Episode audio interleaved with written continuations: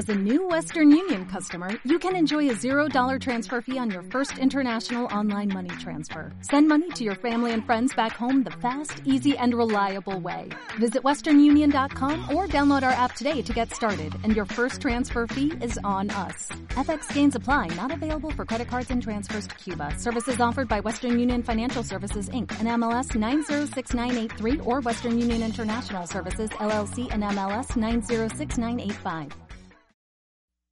Parece que me flechaste con tu forma de jugar y siento que le apuntaste a mi corazón. Recuerdo aquellos momentos en los que te vi brillar. Tú siempre estás a la altura de la ocasión. Hola, bienvenidos a este especial de los reservas, donde vamos a tener una pequeña tertulia con entrenadores y, y vamos a estar comentando cómo, cómo es entrenar hoy en día a equipos de, de varios niveles, y equipos masculinos, equipos femeninos, y cómo ha cambiado esto de entrenar, porque antes entrenaba cualquier persona, era el entrenador de un equipo y hoy en día no, hoy en día se necesitan unos conocimientos y para eso nos hemos traído a Jorge Vico. ¿Qué tal, Jorge? ¿Cómo estás, tío?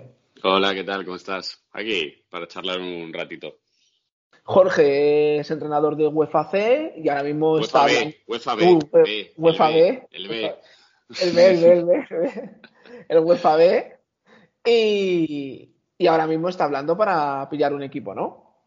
Sí, bueno, es, es que he tenido un poquito de lío eh, al principio de temporada porque, bueno, empecé con un, con un infantil división de honor, me llamó mm, una asociación de fútbol para currar, al final ahí he salido un poco mal por ciertos motivos y, bueno, al final pues eh, estoy ahí intentando, bueno, me han llamado de, mi otro equipo, de la CONCE, para intentar a ver si puedo, puedo volver, así que nada, ahí estamos. Genial. Y luego está Javier Marín, que, que está eh, de asistente en la Universidad de Parkside en Chicago, ¿no? Y está en fútbol femenino, que está en segunda división. Sí, sí, bueno, ese es eh, uno de mis roles principales allí, eh, University of Wisconsin Parkside, y como tú has dicho, pues con el femenino como asistente y luego como entrenador de porteros en el masculino también. También está en la escuela del Barcelona, a pesar de que no seas del Barcelona, ¿eh? Que lo sabemos. Eh, sí, sí, bueno, es una oportunidad que me, que me surgió ya hace muchos años, es la segunda ciudad, porque también trabajé para ellos en Charlotte. Y nada, entre ellos y otro club que se llama CSA, ah, pues eh, ocupo las tardes entrenando, como quien dice. Bueno, pues eh, mi primera pregunta para los dos. Eh, ¿Cuál creéis que es la motivación para meterte en este lío de, de entrenar? Cualquiera de los dos, el que quiera empezar, que... Dale, Javi, dale, Javi.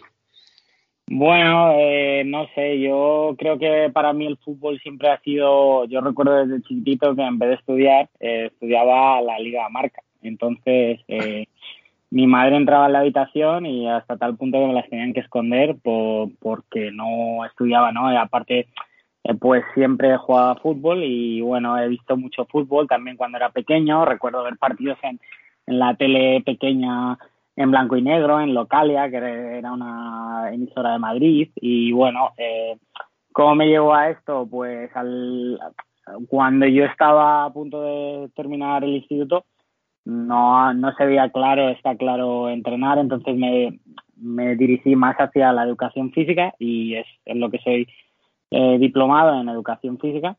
Y bueno, un poco en España, sinceramente, no vi mucho futuro en el fútbol, entonces no me dediqué mucho a, a entrenar, nada más que el equipo del colegio en el que estaba. Y una vez que ya fui a Estados Unidos, pues eh, encontré más salida y eso es lo que me hizo um, decidirme por trabajar un, a, a tiempo completo en el fútbol. Y bueno, pues al final, un poco para resumir, pues bueno, eh, el amor a este deporte, ¿no? Eh, me gusta, entonces eh, es lo que me lleva ahí. ¿Y a ti, Vico? ¿Qué, qué, qué te ha hecho meterte en este mundillo?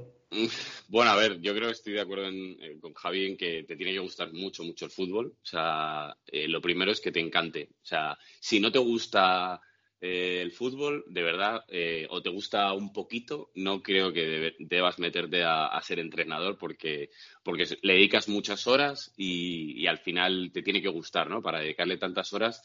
Y es lo que él dice, ¿no? En España, pues, eh, salvo que estés en una escuela grande, en lo que se llama las canteras, y demás, pues lo primero está pues muy mal pagado para todo el tiempo que se le echa y al final pues las cosas que se hacen que están mal pagadas o te gustan mucho o, al final acabas eh, muy quemado. Entonces, bueno, te tiene que gustar mucho para que, aunque esté mal pagado, las horas que le eches, eh, pues te guste y, no, y no acabes así.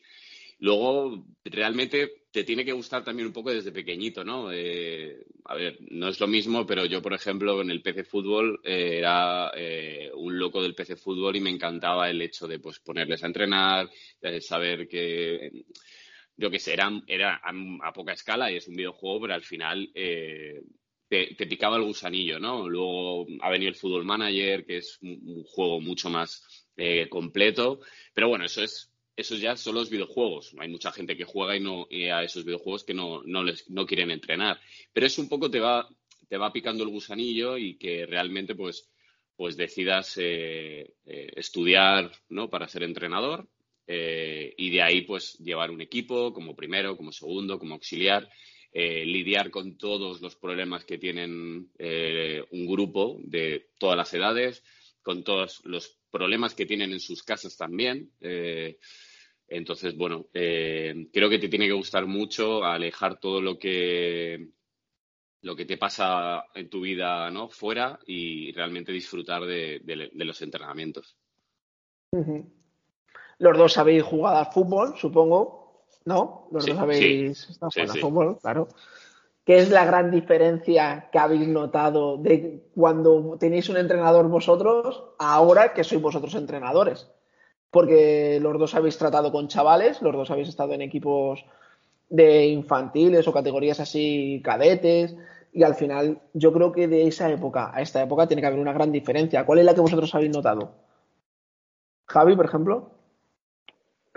Bueno, eh, respecto a, mis entrenadores, eh, creo que el tema metodológico ha cambiado, ha evolucionado mucho a partir de que en España se intenta legalizar y regularizar todo el ámbito deportivo con las nuevas leyes. y entonces, bueno, hay un cambio de, metodología, sobre todo yo lo veo en el tema físico. Antes se subían gradas para preparar, se corrían todos los días 5 kilómetros y ahora hoy en día pues la preparación física más destinada al jugador y se puede preparar, por ejemplo, en ese sentido se puede preparar en, diferentes contextos, como puede ser un rondo, un contexto, eh, un contexto, un juego de posiciones, depende de la superioridad, superioridad numérica que tengan, eh, etcétera. Entonces, para mí ese fue el, eh, yo es lo que he visto un gran cambio. ¿Te pasa lo mismo en Estados Unidos que en España? ¿Tienes el mismo cambio?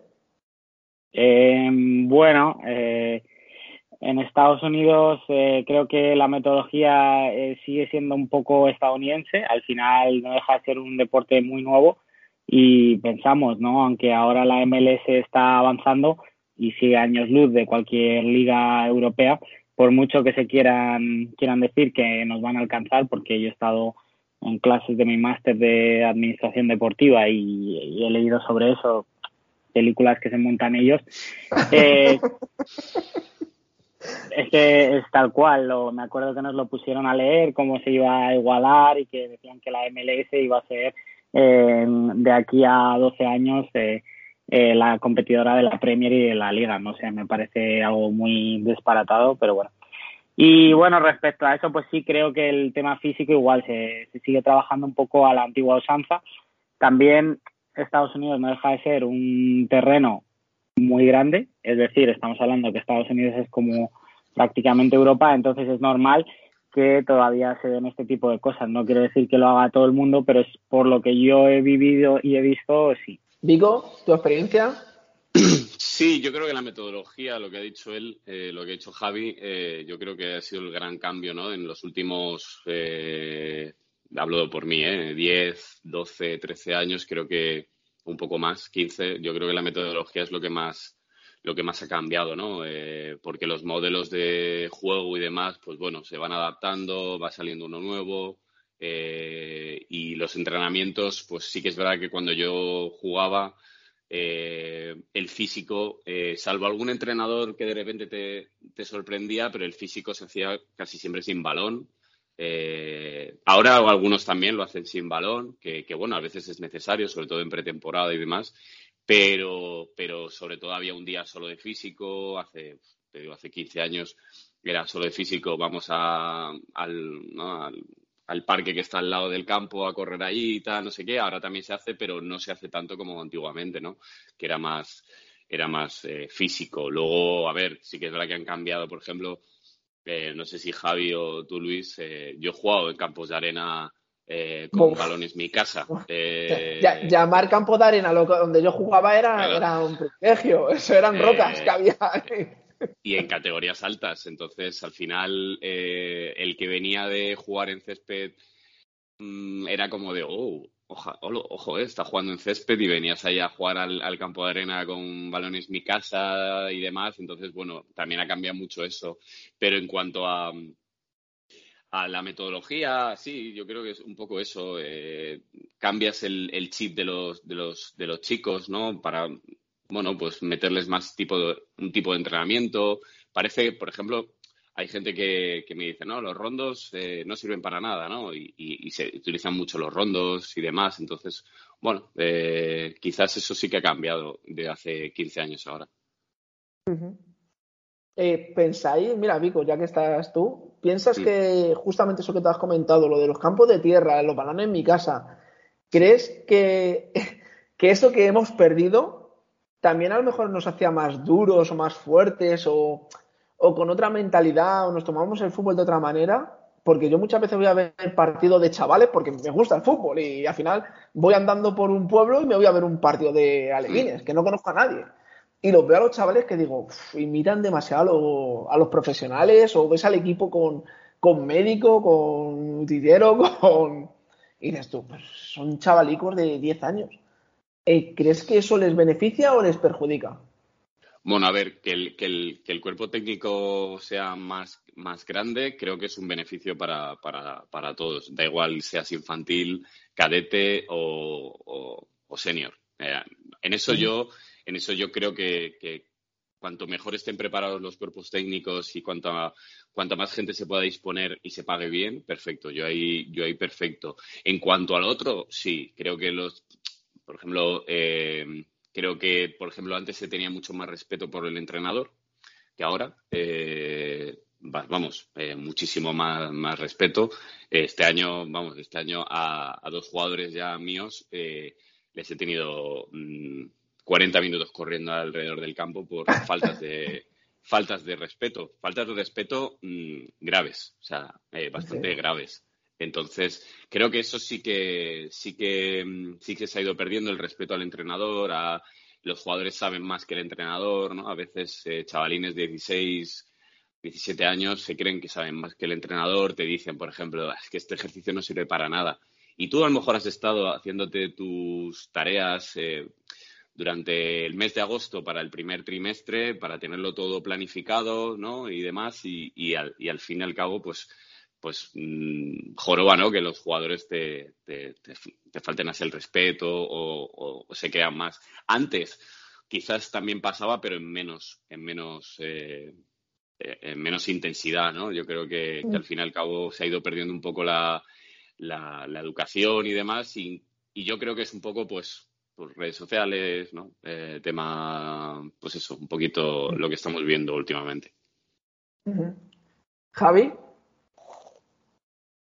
Bueno, o sea, yo coincido bastante. Yo creo que yo viéndolo de, yo antes de irme a Estados Unidos era maestro de educación física y, sí que vi un, una diferencia. Eh, entonces, todo lo que estáis comentando yo lo veía incluso más acentuado en, la escuela, en el sentido de que al final eh, el padre eh, es el que tiene el poder y el padre crea al hijo y el padre va a defender al hijo sin saber lo que ha pasado. Esto ha sido situación real. Entonces esto hace que al final el chaval se vea respaldado por sus padres a pesar de lo que pase y ese tipo de ego eh, se empieza a crear. Y yo creo que es algo que, que, va a seguir así y va a seguir avanzando y es difícil eh, controlarlo. Y respecto a los cambios de instalaciones pues igual no hay un hay uno de mis memes favoritos es eh, eh, a un chaval que se cae en un parque de ahora de estos que están todo acolchados, etcétera, y, dice, y está llorando algo así, y dice, no te quejes que cuando yo me caía, me caía en gravilla o, ¿sabes? O sabe quién, En arena. Entonces, eh, bueno, creo que es una sociedad, al, sobre todo a proteger al, niño y más hoy en día con las redes sociales. estaba leyendo estos días unos artículos de que, eh, por ejemplo, los eh, según la ley, el colegio no te puede, por ejemplo, confiscar el, el teléfono, aunque sea parte del reglamento interno, porque hay una ley. Entonces, los chavales ya todo esto lo van viendo y, claro, eh, se va proyectando a todos los ámbitos y, claro, se proyecta también en el campo. Y sí que una de las cosas que, que creo que ha cambiado es el, la figura del entrenador, como habéis dicho. También creo que antes el entrenador era utilizaba un mando directo, es decir, aquí mm. se hace esto porque yo lo digo. Y el, era, un estilo más autoritario y hoy en día estamos evolucionando hacia estilos más democráticos en los que los jugadores tienen mucho, eh, mucho que decidir en todo. Entonces, eh, ¿es bueno o malo? Yo creo que depende del grupo con el que te, encuentres y bueno, es un poco mi visión de cómo ha evolucionado un poco esto. Y la edad, ¿no? Sobre todo, porque me imagino que con infantiles será, o con alevines será mucho más fácil a lo mejor tratar que con chavales, con juveniles, chavales de 16 17 años, ¿no? Bueno. bueno, al final depende, yo ahí estoy, es que depende, también depende. No, no, no, es, una opinión, no lo sé. sí, sí, sí, sí, sí, hay grupos. Yo, por ejemplo, he estado en infantil, he estado en un juvenil y he estado en dos cadetes. Eh, hay en, en, el, y en el mismo grupo hay un juvenil de 17 años que es un tío estupendo, eh, un chaval estupendo que no, no levanta la voz, si te tiene que decir algo te lo dice con educación y luego en un infantil que de repente te mandan a la mierda. Literal. Nada, vete a la mierda. Y entonces, claro, eh, eh, yo estoy, yo estoy, a mí me parece guay que totalmente que la figura del entrenador no sea como un dictador, o sea, no es ningún dictador. Y antes, algunos entrenadores, yo estoy con Javi en que, en que iban un poco así, pero al fin y al cabo, el, la figura del entrenador ha ido como siendo más, como dice el más democrático más, eh, bueno, empático, por así decirlo, y demás. Y los jugadores, algún tipo de jugador, sobre todo por la educación que, ha, mm, que, tiene y demás, pues al final eh, eso es como una balanza, ¿no? Empieza como a bajar algo y a subir algo. Entonces es muy difícil estar, estar igual, pero pero depende del grupo, de, depende del grupo. Hay grupos de juveniles que sin problema y hay grupos de, infantiles que es, un, que es un auténtico horror. Por ejemplo, ahora en redes sociales, eh, lo estáis comentando vosotros antes, se ven muchísimos perfiles de Alevín del equipo tal o juvenil del equipo tal. Y el del juvenil lo puedo llegar a entender porque ya tiene 16 tacos pero el de la Levín que tiene ocho años, que esa cuenta está por el padre, espero que esté por el padre llevada, ¿no? Eh, ¿Creéis que eso no sé a qué viene o qué le puede favorecer a ese crío? O cuando ves un crío de 10 años que se va de un equipo y hace una carta y la sube a redes sociales, eh, tienes 10 años, no eres nadie. O sea, te vas de un equipo pues, muy bien, como yo me he ido de un equipo a otro con 10 años no sé hasta qué punto eh, muchas veces la educación y todo esto va, va a consecuencia de, los padres, que creo que, se, nos está yendo de las manos y debería estar regulado que, eso no estuviese así. No sé cómo, lo veis y, o si os ha pasado alguno en alguno de los equipos. ¿Digo? Bueno, eh, sí, sí. Hay, por ejemplo, eh, conozco un caso de, de un padre que, que lleva a su hijo, que tiene, si no me falla la memoria, tiene 16, eh, le lleva como, no como su padre, sino como su agente. Pero literal, es, eh, porque lleva a más chavales. Entonces, eh, donde va su hijo, intenta negociar para meter a más gente que, lleve, que lleva, según él dice, en su cartera. O sea, eh, chavales de 14 años, 13, 15, que no juegan, ya te digo, no juegan en el Barça, no juegan en el Real Madrid, no juegan en el Chelsea, no juegan en la Juve. Es decir, son chavales eh, normales de barrio que, bueno, que, juegan al fútbol en, en equipos de barrio y este tío eh, lleva a su hijo y a otros más como si fuese su agente. Entonces, creo que eso perjudica bastante eh, a los jugadores, sinceramente, a la cabeza de los, de los jugadores. Que hay gente, que hay, habrá chavales que, que tengan muy bien la mente muy, muy amueblada y no, y no se vayan por otros lados, pero, pero creo que hay otros que no. ¿Y a ti, Javier, te ha pasado o has visto esto que te, que te comentaba en redes sociales? En, Estados Unidos sí es común eh, que las tengan desde pequeños, eh, normalmente gestionadas por los padres, pero allí va más en la, en la, en la dirección de, de poder encontrar una beca universitaria. Mm, sé que es muy temprano, que hay jugadores que lo empiezan muy temprano, pero yo creo que todo esto viene de la, de la corriente de intentar profesionalizar demasiado el fútbol. Em, en todos los sentidos. Em, mm, no sé, si comparas hace años, yo qué sé, yo por ejemplo, las camisetas las tenía que devolver y las utilizaban durante cuatro años. ahora estamos hablando de que muchos clubes todos los años renuevan camisetas. Eh, cuando yo era pequeño no tenía abrigo. Entonces, mm, todas estas cosas son buenas. Yo no sé hasta qué punto son buenas. Al principio sí que pensaba que eran positivas, pero sinceramente ahora, a día de hoy, yo lo veo muy, muy exagerado todo, igual que tú dices esto de los chavales, pues yo también veo, ¿no? Como entrenadores que han terminado su, su S y han estado entrenando un Benjamín eh, y se marchan a otro club, pues, mm, pues no, ponen una carta de despedida en sus redes sociales. Eh, ¿Es bueno es malo? Mm, no lo sé. Yo creo que el problema viene de, de intentar profesionalizar todo, como hemos dicho, ¿no? Cuerpos técnicos muy grandes, etcétera. Al final lo que se intenta es parecerse a la élite, a los profesionales, pero la realidad es que no somos profesionales. Entonces, creo que es ahí donde se crea un salto, donde se, también estamos creando una burbuja a los chavales en, no, pues mira, vente aquí, vas a tener entrenador de portero, segundo, tal, papá, y luego em, no, no, no somos profesionales. Entonces, para mí es el gran salto. Claro, no cobramos como ellos, además. Porque en Estados Unidos yo no sé ahora mismo cómo están los sueldos, pero aquí un entrenador de, de infantil por la zona donde yo vivo está en 150 euros. O, o así, ¿eh? te hablo, 150 euros, y si eres del pueblo, a lo mejor ni eso, porque te joder, es que eres del pueblo, o tal, venga, eh, estate este año, el año que viene ya vemos, o... Por eso te digo, en Estados Unidos a lo mejor es diferente porque es más profesional o, tiene otra mentalidad. Sí, bueno, a ver, en Estados Unidos está claro por... da igual el camino que cojas, ya sea profesional, sea universitario sea de clubes, puedes vivir de esto, es decir, te puedes dedicar prácticamente a esto.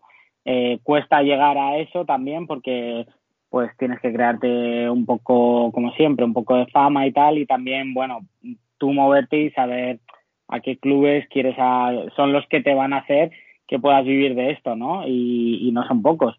Entonces, bueno, mmm, aún así me parece, aunque puedas vivir de esto, eh, vuelvo a decir, yo puedo vivir de esto, pero los chavales no son profesionales, no es lo mismo, por ejemplo, yo allí, ahora que estoy en la zona de Chicago, no es lo mismo jugar contra los chavales de Chicago Fire, que estarán becados, eh, no sé si estarán cobrando lo que sea, que contra que jugar contra nuestro equipo, aunque a pesar de que nuestro equipo pues tenga buenas, no es lo mismo. Entonces, eh, sigo pensando que aunque cobres, el, la visión de profesionalizar el deporte en, en tan, tan, cuando son tan pequeños, no lo veo. Igual que pues otro tema que se debería tratar no es eh, si se hace por, por diversión o por resultados. Eh, ¿A nivel jugador a nivel entrenador? A nivel todo, a nivel jugador, que porque está jugando allí y el entrenador, ¿a qué, a qué está haciendo? Me refiero, porque estamos llegando a, a, momentos en los que se ven, no sé, eh, por ejemplo, allí en, un, nivel universitario 26-0 he visto hace poco aquí en la Comunidad de Madrid un resultado, si no me equivoco, de 40 y algo cero. No sé eh, a qué a qué estamos jugando, no sé. Eh, entonces, bueno, sería otro tema que sería interesante tratar, ¿no? Y es el tema de, pues bueno, ese que va, yo creo, ligado a la profesionalización de este deporte en edades tempranas.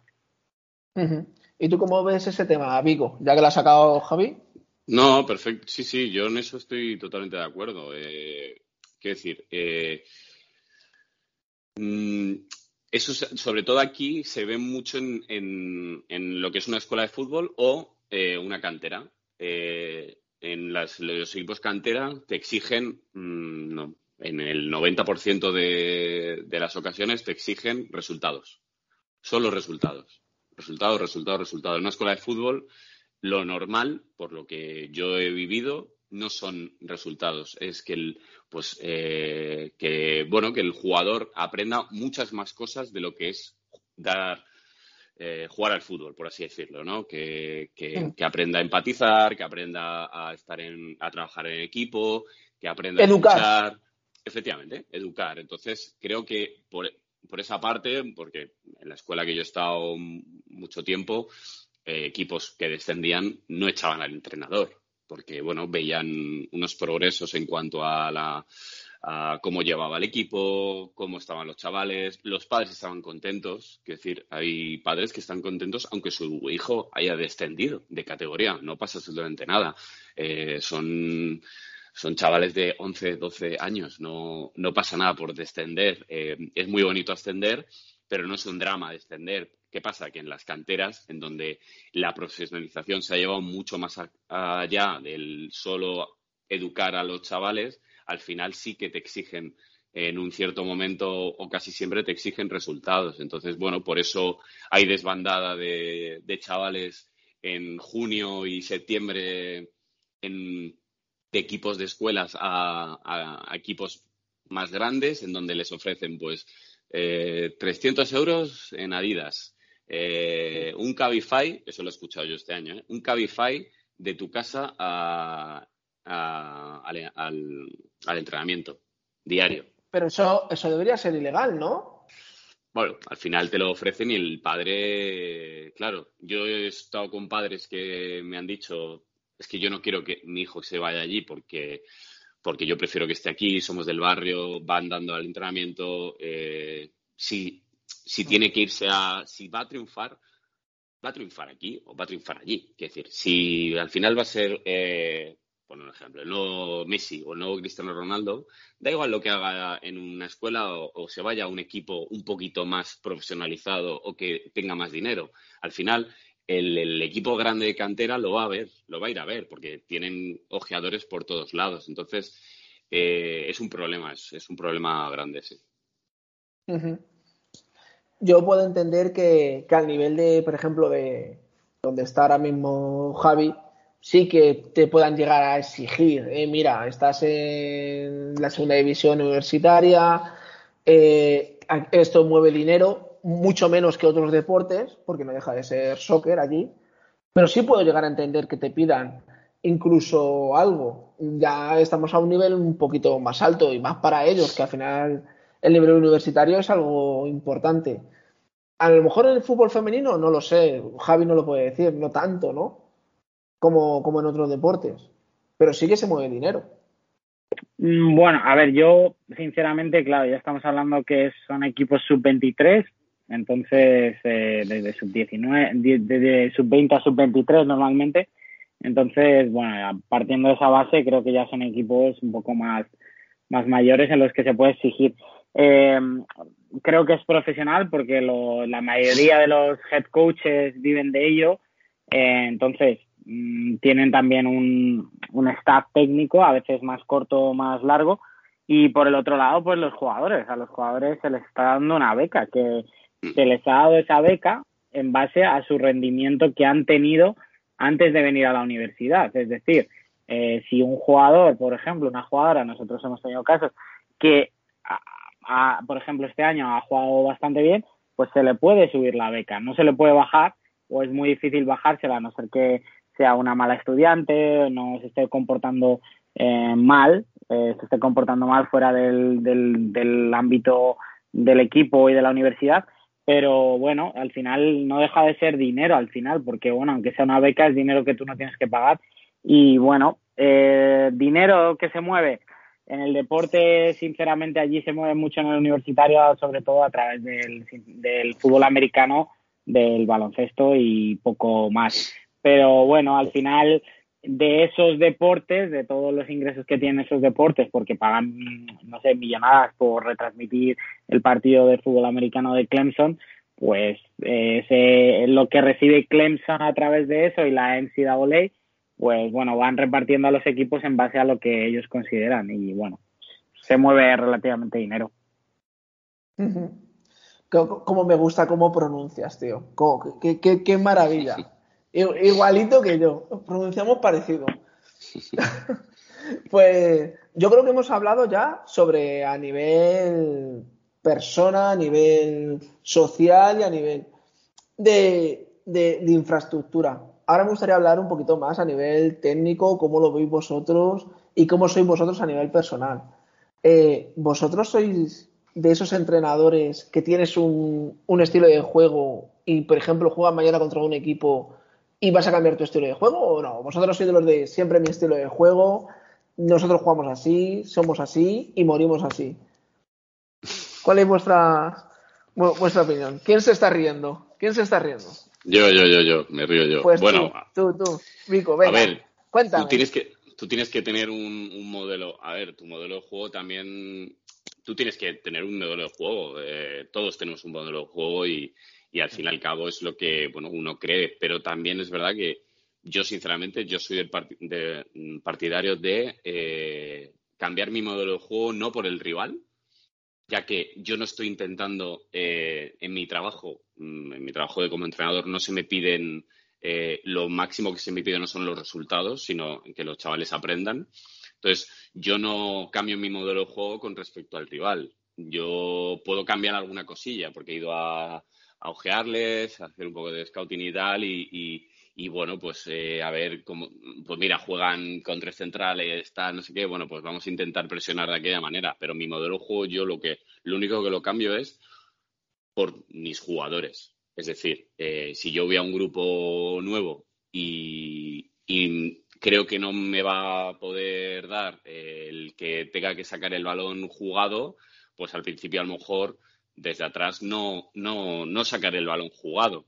Eh, intentaré que los chavales aprendan, pero claro, al final, eh, por mucho que, que, que, aprendas a un grupo, eh, hay limitaciones o no hay limitaciones. Hay, hay, grupos que los coges al principio y, y, en, y dices, madre mía, y en febrero dices, van como aviones, van como aviones, ¿no? Porque, bueno, pues han mejorado y esto es así, y esto es guay, y poder cambiar eso, pero también depende de tus jugadores. Eh, si no tienes unos mediocentros que, que sepan mover bien el balón, pues a lo mejor, pues el, yo qué sé, el 4-2-3-1, por decirlo, ¿eh? No estoy así hablando, eh, pues no te viene bien. Entonces, bueno, pues tendrás que también eh, asemejar tu, tu modelo de juego a, a, los jugadores que tienes, porque no, esto no es el, no es el Real Madrid o tal, que dices, bueno, eh, no tengo este, bueno, pues lo, lo, vendo y traigo a otro, ¿no?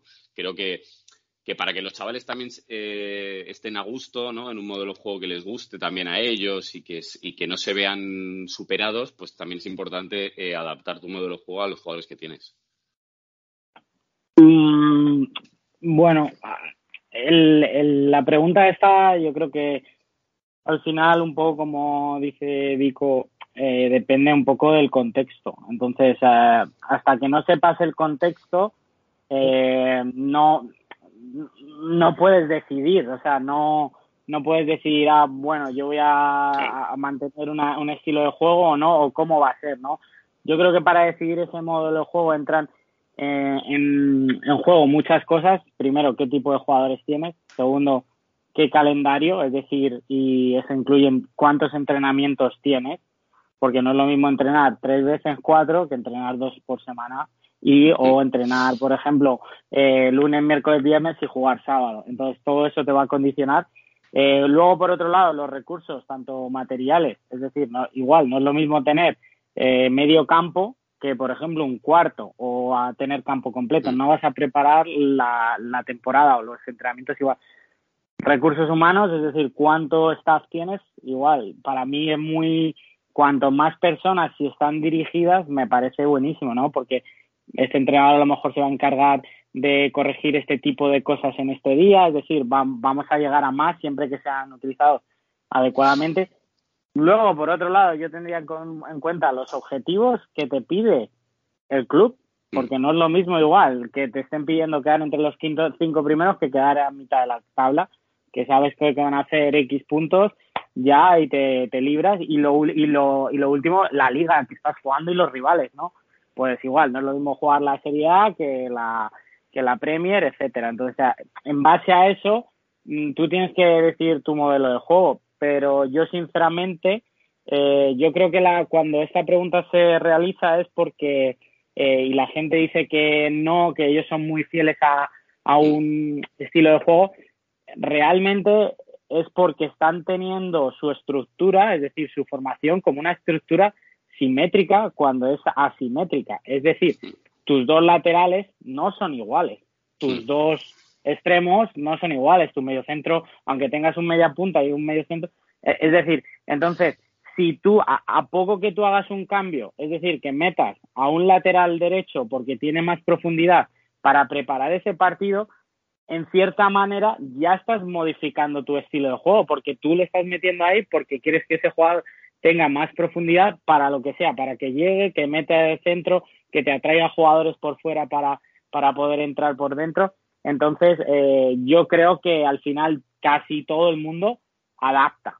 Eh, pero bueno, no lo sé. Yo, lo que sí, yo también depende, como he dicho, de todos estos contextos, pero yo voy a ganar. Entonces, yo, si en, en un partido tengo que jugar con cinco atrás, y así lo hemos intentado en la universidad, ¿eh? o jugamos contra el equipo nacional que nos va a pasar el rodillo, están metiendo 7-0 a los rivales, pues si nosotros conseguimos cerrarnos atrás y sorprenderles, a lo mejor el partido pinta más para nosotros, o solo por, por de, de, o sea, defender un gol a veras más bajo.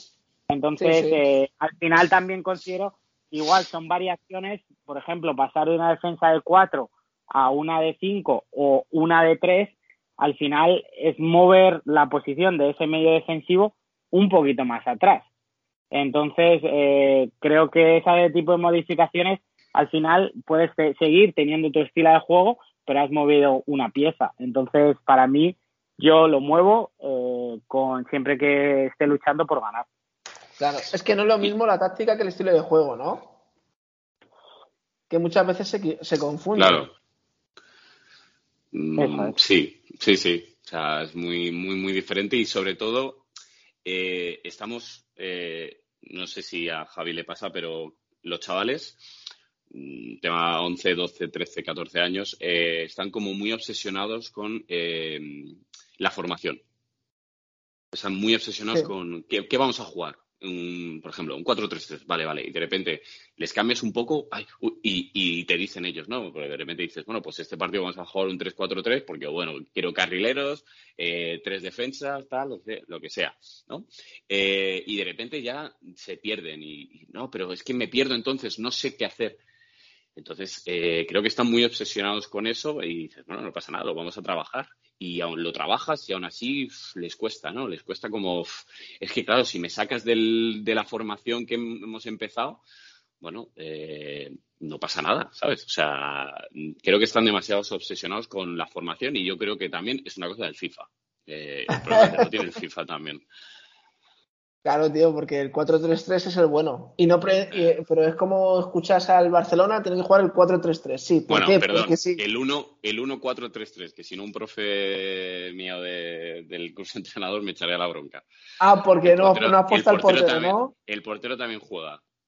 Bueno, bueno, es que en mi época yo soy muy mayor, yo ya tengo 40 palos, y en mi época el portero se sabía que estaba, se le omitía.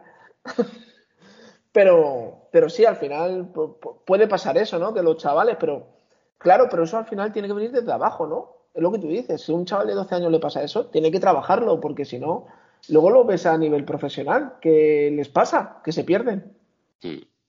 ¿No? Y Javi en la universidad le, pasará también.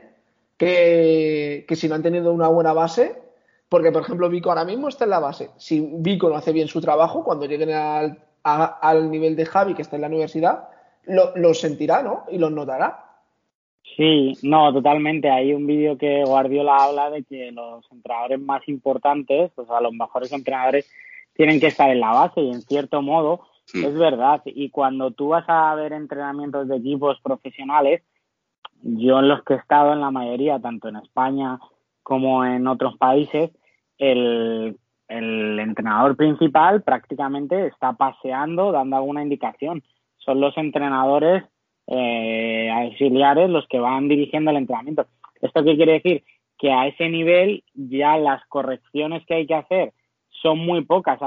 Yo desde mi punto de vista deberían ser más a este jugador eh, pues hace esto bien, hay que explotarlo, o yo quiero que este jugador haga esto, hay que enseñárselo.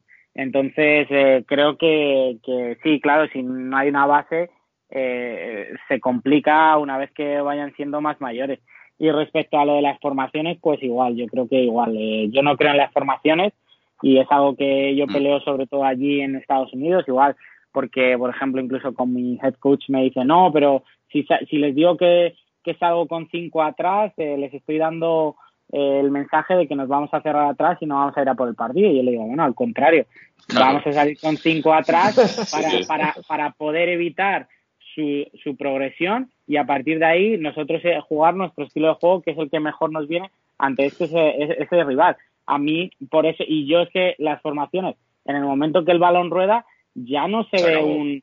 O sea, es que, es que no hay cuatro en una línea. Mm. Entonces, mm, yo creo que eso es algo que, sinceramente, en unos años vamos a evolucionar y va a desaparecer. Lo llamarán de otra forma. Eh, creo que en Inglaterra hace muchos años lo llamaban también como red de relaciones o algo así.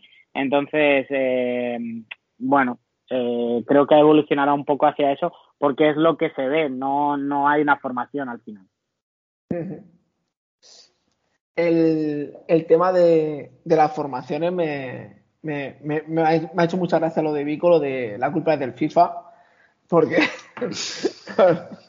Pero no penséis que también la, la, la culpa la tiene el fútbol profesional que tú, lo que te comentaba del Barcelona, el 4-3-3, el Atlético Madrid, el 3-5-2 o el 5-3-2, pues depende con, el periodista que, esté en ese momento en televisión. Bueno, yo al final, eh, yo siempre le digo a mis jugadores que está muy guay ver al Madrid, al Barça, al Atleti, a, a la Juve. Al Atleti no, ¿eh? Al Atleti no. Te lo digo yo, que soy del Atlético. No, no, pero que está guay verlo, pero que si que eso no es el fútbol que se hace en, en, la base. Que si quieren ver fútbol ya a un nivel de, te hablo de, de, cadete, de segundo año de cadete o juveniles, eh, que si quieren ver fútbol de verdad, se vean una segunda vez, se vean una tercera. Ahí es realmente lo que ellos van a aspirar a ese fútbol o, se está jugando en juveniles un poco ese fútbol, ¿no? De, que no te dejan respirar, no te dejan pensar.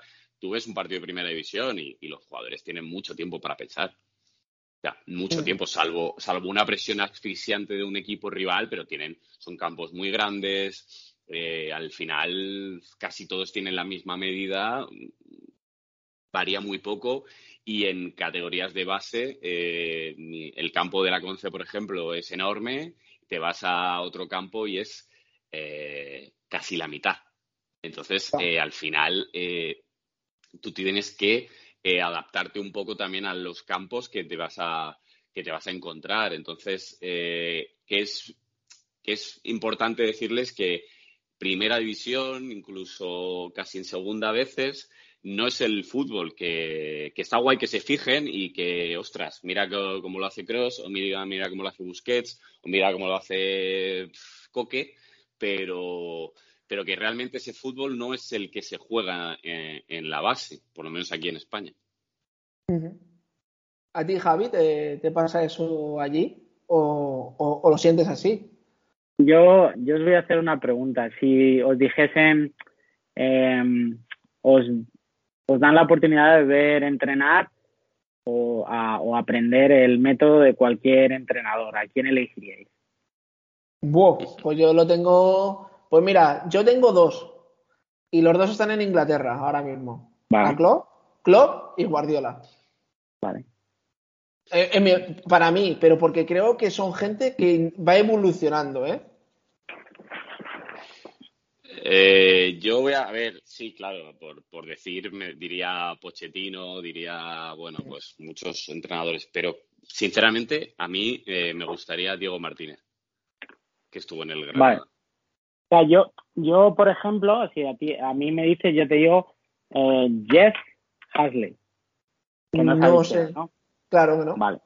Vale. Jeff Hosler era el que estaba en Grand Valley State University, en el equipo femenino y había ganado, eh, no sé, de los últimos 15 años había ganado él 10 veces el campeonato nacional. O sea, entonces, a lo que yo voy con esto es, eh, por ejemplo, a mí, por ejemplo, ir a ver a Klopp, a lo mejor a mí no me sirven casi nada de lo que yo vea porque, primero, él tiene como, y, voy un poco a lo de antes, él tiene muchos más entrenadores que yo, unos servicios, los jugadores son completamente diferentes. Sin embargo, yo de Jeff sí que puedo aprender para utilizarlo en mi contexto, porque al final estamos en la misma liga. Entonces, eh, yo cuando, no, pues eh, todo esto de los entrenadores y tal, y de las ligas, de por ejemplo, no, como tú dices, los sistemas los crean las ligas y, o sea, los medios de televisión y todo esto, pues voy un poco a eso, ¿no? Muchas veces nos dejamos llevar por el profesionalismo, pero a lo mejor al que deberías ir a ver porque es lo que tú vas a aprender y es lo que te va a hacer efectivo en la, a lo mejor en la siguiente temporada, es al tío que lleva, no sé, 15 mm, años o no sé, o varios años compitiendo o haciendo una serie de cosas que a ti te interesan para que tú puedas crear como entrenador. Entonces yo siempre me guío por, en, en, ese, en ese sentido. Ha sido a pillar, ¿eh, Javi? Nos ha sido a pillar ahí, ¿eh? No, bueno, no. A ver, es, es una pregunta que, que, bueno, que a ver, yo también pues me... Y yo he ido, y, o sea, yo he ido y ahora espero en enero ir a varias canteras y tal, incluso a primeros equipos por contactos y tal, pero al final lo que yo pueda coger del Cholo Simeone, que va a ser muy poco, eh, pero... pero eh, pero al final es, es completamente diferente su contexto al mío. Entonces, yo me tengo que basar en lo que yo puedo utilizar y mi metodología, pues igual va a ser más cercana seguramente al, a un, por ejemplo, seguramente yo, si me voy ahora a ver a un división de honor, a algún equipo que esté en la mitad de la tabla o algún equipo que sea top y tal, podré coger más, más cosas de ahí y llevármelos para mí ahora mismo que yendo a lo mejor a un profesional, no sé.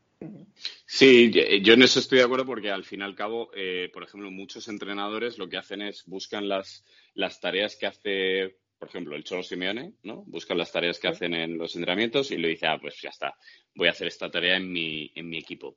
Y a lo mejor no sirve para nada. No. no tienes a Carrasco ni tienes a. No, y porque el Cholo con eso está buscando una cosa que tú no lo quieres buscar o no te has dado cuenta en buscarla o no tienes los o en tu liga, apropiados. O, en tu liga no, va a servir. Claro, al final, mm, bueno, tienes, es difícil, ¿eh? pero te tienes que crear lo de las tareas, sí que es verdad que puedes copiar, porque, a ver, casi todo está inventado, pero si le das tu punto de vista, si te, te estrujas la cabeza para sacar la tarea que realmente quieres eh, que por qué haces esa tarea es mucho mejor que el copiar una de primera división que no te va a servir de nada. Sí, sí. Yo, totalmente en eso. O sea, y creo que es algo, creo que es uno de los errores eh, que más se da, por ejemplo, en el fútbol eh, estadounidense. Eh, los entrenadores, muchos entrenadores son de eso, de copio el, este ejercicio y tal, por ejemplo, un ejemplo, mm, yo he visto entrenadores que copian el este que pones, además es que ponen tonterías en el sentido de good defensive drill, ¿no? Entonces, y sale el, el Cholo Simeone el que hay cuatro o tres carriles horizontalmente y vertical hay varios y hay que pasar y tal. Y hay varias porterías, ¿no? Y dos jugadores. Sí, eh, sí, sí, sí, Entonces, y como dice Vico, pues eh, yo, a ver, yo sinceramente lo de utilizar otros ejercicios eh, está bien, porque está claro que el Cholo a lo mejor lo está haciendo totalmente para una cosa contra la tuya que tú no sabes, a no ser que te lo diga él está bien mientras tú lo estés utilizando en el contexto que tú quieres y te vaya a servir. Eh, pero como dice Vico, yo, por ejemplo, cuando más he crecido como entrenador, ha sido cuando, por ejemplo, yo en la universidad el año pasado, yo me sentaba y hacía un ejercicio y me tardaba 15 minutos porque a cada jugador casi le iba dando, pues, oye, yo quiero que este jugador eh, trabaje balones aéreos, pues siempre vamos a reiniciar con un valor aéreo, ta, ta, ta. Yo quiero que mi extremo se crucen balones eh, desde ese lado, entonces voy a potenciar, voy a dar más puntos a si el balón viene cruzado desde ahí, etcétera. Entonces ahí es yo creo donde se aprende más. Sí. Todo esto me sirve porque como voy a empezar ahora el curso de UEFA C, todo esto me, me está sirviendo para, para no cometer vuestros errores, ¿eh? pero lo que te va a servir, lo que te va a servir es entrenar, entrenar, entrenar y entrenar y de irte a tu casa y decirte, joder, menudo, menuda mierda de entrenamiento he hecho hoy, no me han hecho caso o no he sabido. Al día siguiente lo harás mejor. Eh, esto es como, pues como dirigir un corto que en eso tengo también bastante experiencia. El primer corto dices, madre mía, qué horror. El segundo ya dices, bueno, voy a pulir lo que he hecho en el primero, ¿no? Eh, lo que he hecho mal. Entonces es entrenar, entrenar y entrenar.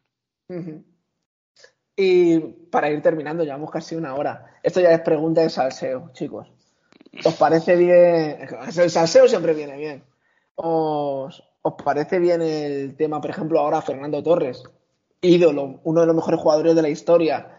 No porque sea después la Brade del Atlético Madrid, ¿sabes? O sea, no tiene nada que ver.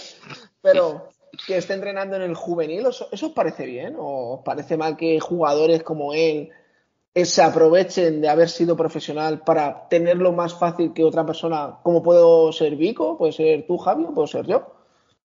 Para, porque él, de hecho, creo que le iban a denunciar o lo han denunciado por porque no tiene el título y está ahí, está como staff, porque hay otra persona con el título estando ahí, pero es él realmente el que está como entrenador. ¿Eso qué os parece a vosotros? había que regularlo, había que darles el título porque han sido profesionales y al final están a otro nivel o cómo lo veis vosotros? El que sea. Javi. Dale, Javi. Bueno, a ver, regulado está, porque para entrenar diferentes categorías tú tienes que tener un nivel mínimo. El problema que tenemos en España es que hay una guerra entre académicos, que es lo que te dice la ley de España, que es la ley que dice España, es que no hay otra, y luego, ¿qué problema hay? Que las todas o prácticamente todas las competiciones las organiza la federación. la federación le vale madre porque, eh, pues bueno, ella pone sus reglas y al final es lo que hay. Respecto, o sea, regulado está. Él, si no tiene la titulación, no debería estar ahí como primero.